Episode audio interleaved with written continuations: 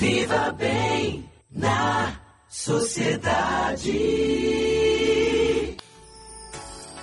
Gravidez é, depois dos 40 ou em torno dos 40 praticamente não é mais novidade, né? Muitas mulheres acabaram deixando para ter bebês um pouquinho mais tarde.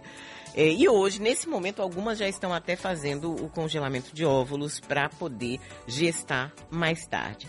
Mas por que será que partir do momento que existe a gravidez, se fala que uma gravidez depois dos 40 é mais complicada, mesmo que a mulher já tenha conseguido ali, o casal já tenha conseguido engravidar.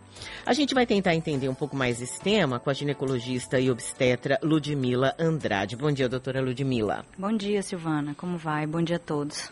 Tudo em paz. Doutora, é, eu compreendo bem o que, que acontece é, com a dificuldade da mulher engravidar depois dos 40, porque outro dia a gente comentou aqui, né, que nós nascemos com os nossos óvulos e eles vão envelhecendo com a gente. Exato. Diferente com, dos homens.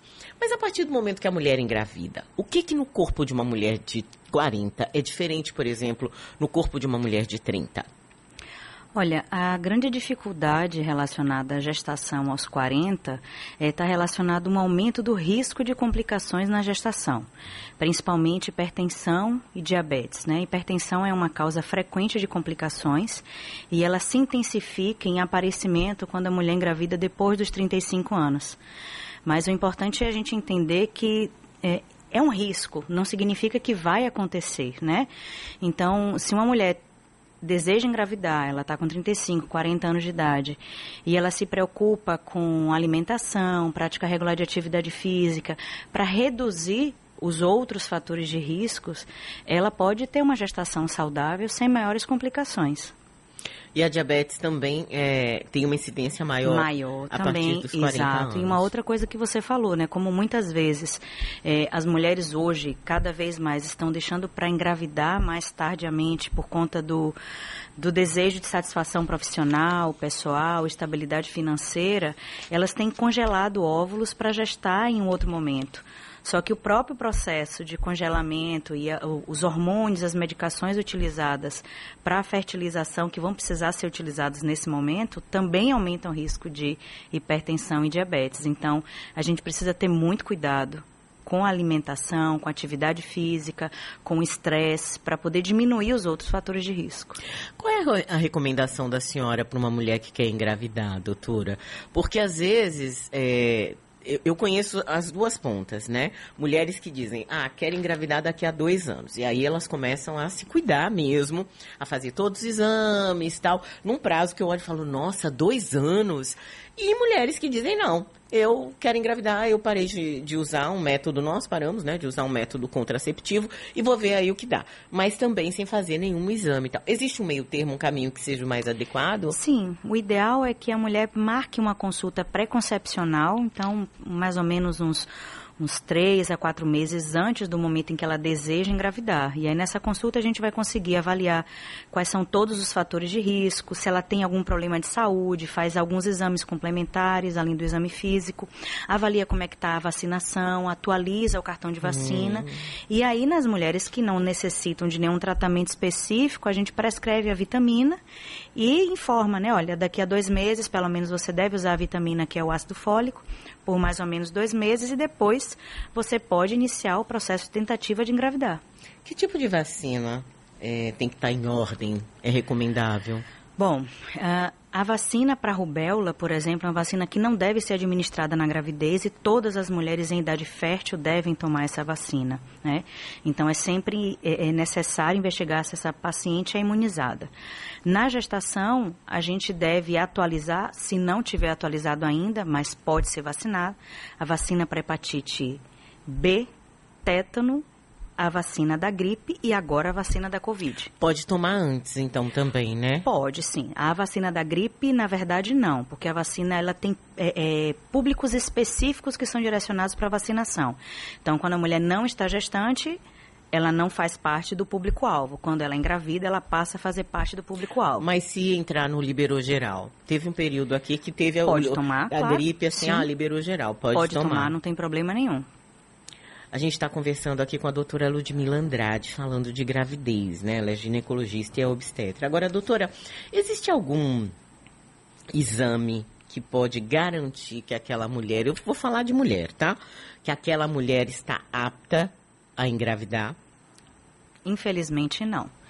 A gente sempre orienta as mulheres que quando elas desejam gestar, elas precisam tentar. É, diferente do homem, que a gente pode fazer um espermograma e avaliar a quantidade de espermatozoide, existem vários fatores que influenciam na fertilidade feminina.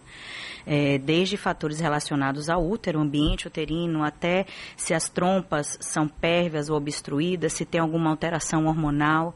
Então, existem alguns exames que a gente pode fazer para ter uma noção. Né? Pacientes que nascem com alguma formação congênita uterina, por exemplo, a gente consegue investigar num exame de ultrassom. Mas uma paciente que tem todos os exames normais, não é uma garantia de que ela vai conseguir engravidar. Então, é importante tentar, né? E que fique bem claro que, na verdade, a gente não investiga uma pessoa com infertilidade. A gente investiga o casal, uhum. porque ninguém engravida sozinho, né? Uhum. Tanto a responsabilidade do homem quanto da mulher na gestação, no parto e na criação dos filhos. É, por isso que assim, eu chamei, né, neste momento só para mulher e perguntei se havia, porque infelizmente a gente ainda tem hoje homens que acreditam que a responsabilidade pela gravidez é. é apenas da mulher e que ele não precisa ser investigado. Agora, existem casos também raros, doutora, em que os exames aparentemente são ok para os dois, mas que há uma dificuldade, né? Sim, é, são, na verdade, a gente chama de infertilidade de origem idiopática. É, é, quando a ciência ainda não avançou o suficiente para descobrir, porque alguma causa existe, né? Mas o, o conhecimento que a gente tem não foi suficiente para descobrir o motivo. E é curioso porque algumas dessas pacientes às vezes fazem tratamento de fertilidade. Eu tenho algumas pacientes assim que depois engravidam com tratamento de infertilidade, acham que não precisam usar nenhum método contraceptivo porque não vão engravidar de novo. E eu sempre falo, olha, a gravidez vai acontecer e via de regra quando elas não se cuidam, acontece. Então, acredita-se que existe também um fator emocional interferindo na, na fertilidade, na ovulação dessas mulheres, né? E algumas adotam e depois engravidam. É, isso então, também não é incomum, né? É, isso acontece e a ciência ainda não tem uma explicação para isso, não. Ovário policístico é impeditivo? Não é impeditivo. O ovário policístico, ele dificulta a gestação, porque os cistos que aparecem nos ovários, eles acontecem justamente porque as alterações hormonais dificultam a ovulação de acontecer. Então, se a ovulação não acontece, não vai encontrar, os gametas não vão se encontrar e aí a mulher vai ter dificuldade para engravidar. Agora, quando trata, seja com as medidas comportamentais, seja com uso de medicação ou até aquelas que necessitam usar medicamentos específicos para fertilidade, a chance de gravidez é boa. No caso do ovário policístico especificamente, doutora, a mulher pode menstruar e ter, menstruar normalmente e ter ovário policístico? Pode. É, o ovário policístico é uma associação de alterações que quando identificadas, culminam no ovário policístico. Então, são critérios que a gente utiliza, não só a presença de cisto na ultrassom, cisto na ultrassom por isso simplesmente não dá diagnóstico de ovário policístico, e associado a isso, ela tem que ter ou não atrasos menstruais, alterações no corpo que surgiram um aspecto androgênico, como as espinhas, aumento da oleosidade, eh, os pelos, distribuição masculina. Então, se a mulher tem dois desses três critérios, ela tem diagnóstico de ovário policístico. Então, a mulher pode menstruar normal e ter, mas não é o comum. O mais comum que a gente mais encontra são pacientes que têm menstruações que atrasam ou que ficam muito longas. A gente tem visto muitas mulheres usarem hormônios, vou chamar assim, tá? Se eu estiver errada, por favor, me corrija. Hormônios masculinos para usar algum tipo de testosterona para treinar para ficar com mais Sim. músculo, para, né, ser... Isso pode ter um impacto, doutora, é, em, em, alguma medida na fertilidade? Sim, isso pode impactar na fertilidade. É, realmente é muito frequente. As pessoas vêm buscando muito o uso da testosterona para aumentar o desempenho físico e aumento de massa muscular. Só que todo medicamento usado sem uma real indicação pode trazer consequências, e uma dessas consequências é a dificuldade futura em engravidar. E uma outra complicação é caso essa mulher engravide na vigência do uso dessas medicações, porque isso pode acontecer, existe um risco, por exemplo, de virilização do feto feminino ainda intraútero, né? Então Traduz a gente tem que tomar. um pouquinho pra gente, doutora. Uh, isso significa que o bebê, que é uma menina, estará se desenvolvendo dentro de um ambiente com testosterona uhum. em doses superiores a que uma mulher produz. Isso pode fazer com que a menina tenha alterações anatômicas antes mesmo do nascimento. Isso se chama Nossa. virilização. Então, não é ideal que a mulher util engravide utilizando hormônios masculinos. É, é, necessário fazer um tratamento cuidadoso. Essas mulheres vão ter que ficar um período sem utilizar essas medicações. Eu não sei te dizer ao certo o impacto que, que esse uso tão intenso e frequente, porque a gente tem visto um uso muito frequente, uhum. trará no futuro, né? Isso é algo que vai necessitar de bastante estudo.